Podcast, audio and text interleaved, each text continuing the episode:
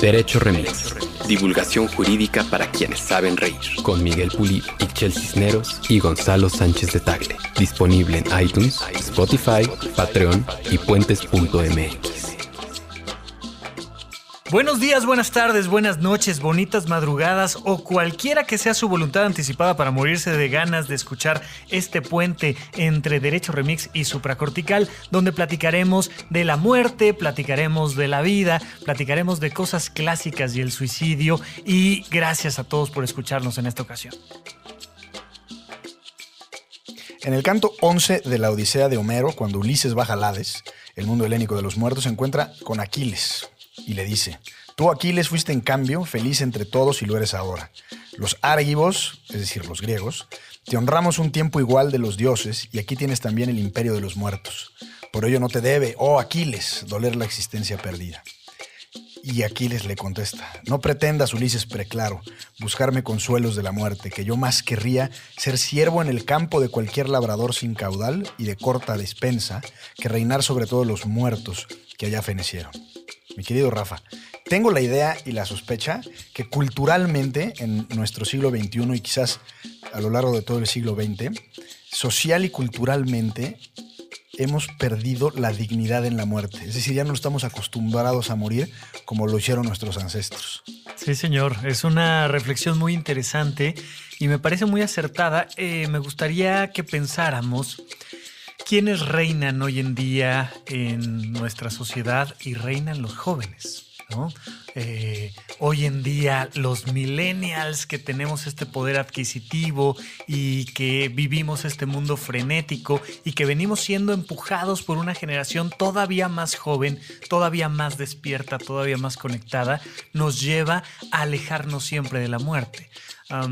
Recuerdo, por ejemplo, Steve Jobs decía que no le ponía botón de apagado a sus aparatos porque no le gustaba pensar en apagar, no le gustaba pensar en morir. Le gustaba pensar en un stand-by que en el momento en el que necesitas tocas y reinicias. Y nuestra sociedad está muy marcada por esta tecnología, por esta vida eterna y vives en el Facebook y Michael Jackson sigue sacando discos y, y tenemos esta manera hoy en día de entendernos jóvenes todo el tiempo. Hay una exigencia hacia las mujeres de ser jóvenes y ser guapas y fértiles, pero productivas, y, los hombres tienen que ser atléticos en cualquier edad, y, hay un rush por la vida que nos ha alejado del tema de la muerte. Em, pensar en la muerte requiere de mucha madurez. De hecho, pensar en el futuro requiere de mucha madurez. Creo que uno de los grandes problemas que tiene México es que piensa a nivel político en menos de seis años. O sea, lo importante es lo que va a pasar los próximos dos o cuatro años, pero no seis, mucho menos doce, ni de chiste cincuenta. Y un país que no puede pensar cincuenta años adelante es un país extremadamente inmaduro. Los seres humanos te, damos, te das cuenta cuando alguien es maduro porque empieza a pensar a diez años de distancia, a treinta años de distancia, cuando se va a morir y somos todavía una sociedad muy inmadura. Oye, yo siempre he pensado que la certeza de la muerte debería de ser más que un drama colectivo, una especie de, de solaz colectivo. Claro. En el sentido de que todos sabemos que la mortaja es nuestro destino, ¿no? Por supuesto, ¿no? Yo apenas en episodios recientes les decía yo en supracortical, somos un pedazo de carne afuera del refrigerador que se está echando a perder. Claro. Punto. O sea, no somos otra cosa. Y en el momento en el que te reconcilias con ese proceso, te baja mucho estrés y mucha ansiedad. Porque hay, este tema de, del éxito y de la vida y de... A ver, bajémosle tantito. Todos vamos para el mismo lado. Todos traemos más canas que el día de ayer. No pasa nada, pero requiere sí de aprender a darle la vuelta a la percepción de la muerte. Oye, y estábamos platicando que afuera del aire si es que este espacio se considera como aire, pero eh, hace tiempo, un par de años, leí un, ensayo muy interesante sobre cuidados paliativos y, algunos etcétera para la gente que va a morir. Y en la cifra era más o menos la siguiente, que el 20% del presupuesto del programa en Estados Unidos que se le llama Medicare, que tiene que ver con el seguro social, se dedica o destina al 5% de los pacientes en su último año de vida. ¿Qué significa esto? Y las cifras en México son bastante similares, me parece. ¿Qué significa esto? Que un enorme porcentaje de recursos públicos se, le, se, le, da a los pacientes que están por morir. La efectividad de ese recurso pues es, casi nula, porque de todos modos se va a morir el paciente, ¿no? Sí. Y, más allá de la, de la distribución de los recursos públicos en el sector salud, porque este dinero se puede ir a prevención de enfermedades, a muchas otras cosas pero me parece que también es una forma de extender la vida artificialmente. Y no sé si la palabra dignidad pueda tener sentido en esta reflexión, pero si te llega el momento en el que la huesuda toca a tu puerta, mucho en el, en el libro de Saramago de, las intermitencias de la muerte, pues hemos insistido mucho colectivamente, y me parece que ya está inscrito en nuestros códigos culturales y sociales, en el que no hay que hacer todo lo posible por no morir. Lo que te quiero decir es que si se individualiza esta reflexión, pues claro, échale ganas y otra quimio y otra transfusión y otro trasplante o lo que sea. Sí, sí. Pero colectivamente me parece que debe de haber un momento en el que digamos, ay, muere. Literalmente hablando. Ay, muere. o sea, me voy a morir sea hoy, mañana o dentro de dos años. Pero hacer las paces culturalmente con el hecho de que nos vamos a morir, no sé si sea contraintuitivo con la razón y con la naturaleza humana de sobrevivir. Sí, bueno, eh, es, contraintuitivo y al mismo tiempo no. Es decir, al final siempre, si te dan unos minutitos para que te avisan que ya te vas a morir, te dan unos minutitos para reflexionar, te reconcilias con la muerte. Es em, algo que en el mundo taurino se le llama buscar tablas. Ya cuando el toro está buscando tablas, uno empieza a sentir que abandona el cuerpo, y lo va soltando y te vas reconciliando, pero sí es muy interesante cómo todo va enfocado, insisto, en nuestras generaciones a más vida, más intensidad, más luz, más, más ruido, más todo. Y me parece muy interesante cómo em, las legislaciones, las leyes, tienen un poco más conciencia del tema de la muerte que otras áreas. O sea, ahí está la idea, por ejemplo, del testamento, ¿no? Que es, que es una manera muy interesante de honrar a una persona. El resto de los animales solo se muere. Los seres humanos tenemos que hacer algo con la vida que dejamos. Bueno, porque los animales no tienen propiedades. Porque los animales no tienen propiedades. El ser humano, como humano, se sabe dueño de, de, lo suyo y del cosmos que le rodea. Al menos así lo entiende él. Y nos es muy importante que alguien que ha dejado atrás la vida siga presente en sus propiedades haciendo su voluntad. Y estas voluntades anticipadas y estos testamentos, que me parece a mí muy interesante. Eh, se me hace raro porque no se les considera a los abogados como los más humanos o los más empáticos o los más... Si no es que al revés, ¿no? Si no es que al revés. Y en mucha medida sí lo son, son los que están pensando en justicia, son los que están pensando en ética, son los que están pensando en un equilibrio, pues también están pensando en la dignidad. Entonces, esto que me planteas me hace, me hace preguntarme, bueno, ¿a qué le llamamos una muerte digna? ¿A qué le llamamos una vida digna? ¿A qué le llamamos un después de la muerte digno con tus pertenencias, con tus nombres, con tu gente? No sé, no sé. Sí, por eso leía la parte de Aquiles, porque Aquiles prefería la vida a pesar de cualquier circunstancia de la propia vida. Claro.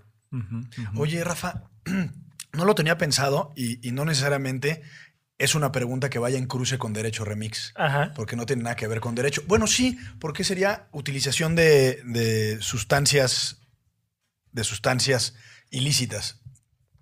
Pero la ayahuasca, el famoso sapito, digamos que su, su su ingrediente activo es el DMT, lo que llaman la partícula del amor. Y, no, no, me sé bien la, geografía del cerebro, pero creo que se inserta en la glándula pineal, que está en el cerebro límbico y demás. Y dicen que esta gran cantidad de DMT se secreta naturalmente en dos momentos de la vida. En el momento del nacimiento. Bueno, las mujeres creo que en el momento que, están dando a luz y en el momento de la muerte. Y eso supuestamente es lo que te hace ver eh, eh, recorrer tu vida. Te lo pregunto desde el punto de vista psiquiátrico. ¿Tiene, tiene, tiene, algo de, Vamos por buen camino. Digamos que por ahí es la pinta. Evidentemente la gente empieza a mitificar estas situaciones. Eh, ciertamente estas sustancias como el veneno del sapo te dan una descarga intensísima de, de neurotransmisores, particularmente serotonina, y entonces sí te da una sensación de, de estar tocando el cielo de alguna manera. Realmente nadie sabe si esos picos se dan en el momento del nacimiento de la muerte, porque para, para, conocer bien las cantidades de neurotransmisores liberados hay que hacer un licuado del sistema nervioso central y en un bebé es un poco complicado. hacer un licuado de bebé. Exacto. es un poco complicado, pero, pero suena lógico y lo que sí te puedo decir es que las personas que han utilizado estas sustancias sí tienen esta experiencia de, wow, liberación, sentido, paz interna, felicidad. Como siempre, el problema de las sustancias es puede desencadenar de manera gatillo una enfermedad que estaba latente en el sistema nervioso central, pero si no es así, normalmente la experiencia pues es muy placentera, muy intensa, incluso personas que desde afuera los ves y se la están pasando mal, tan medio convulsionando, medio vomitando, cuando les preguntas, oye, ¿cómo te fue? Te dicen, hombre, de maravilla.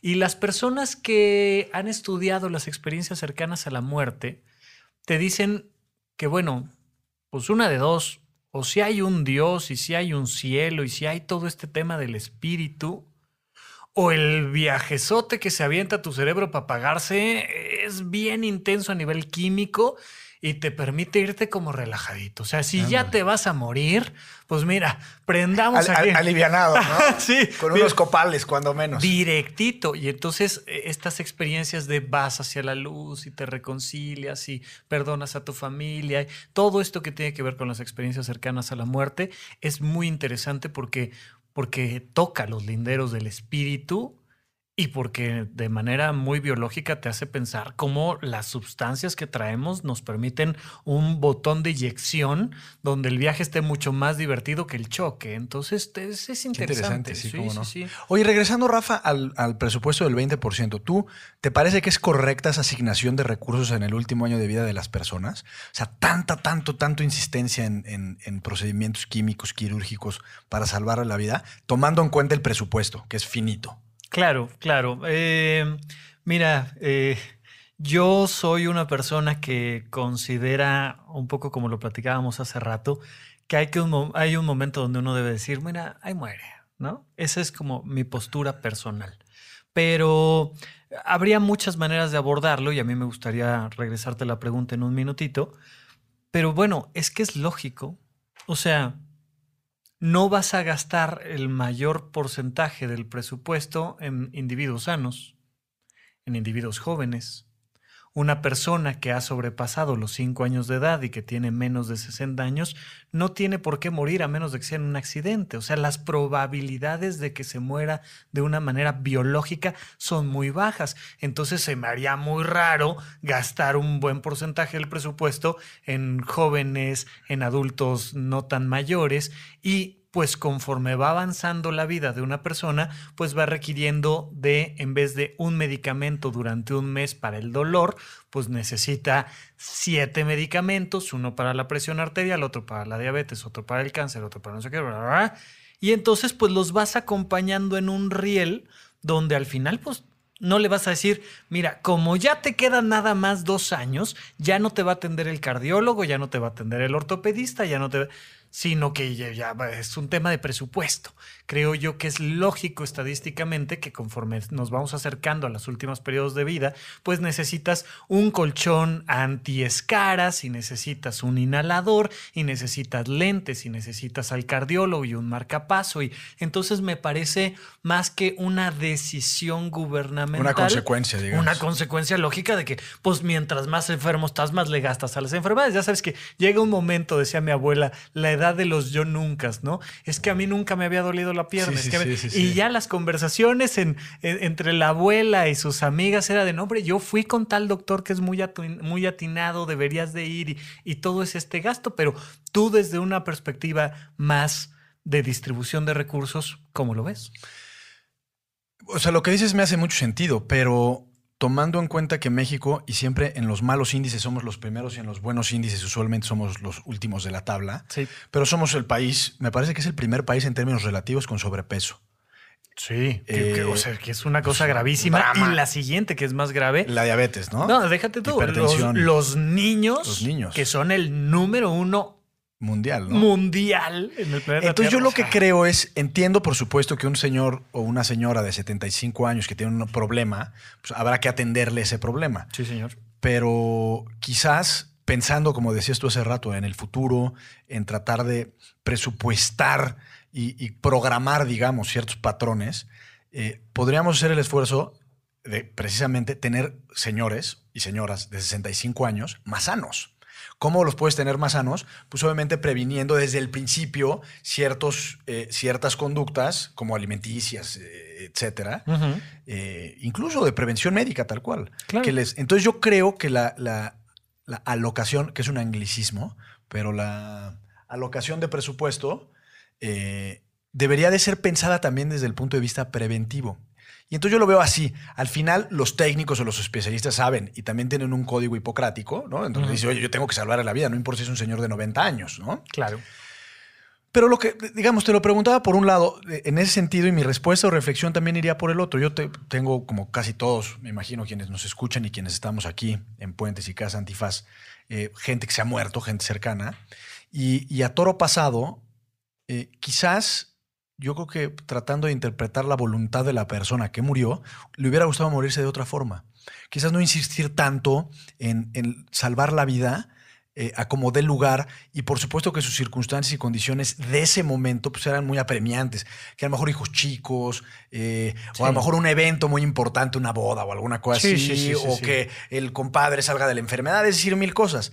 Pero, pero ya después, pues me parece que todo es relativo. Las experiencias de la vida al final, pues, pues son lo que son, ¿no? Y, y- y tratar de extender un día más la vida para no morir, y eso lo decía Ajax, eh, que Ajax decidió su propia muerte, se suicidó, es el Mm. único héroe de la mitología griega que se suicida. Ok.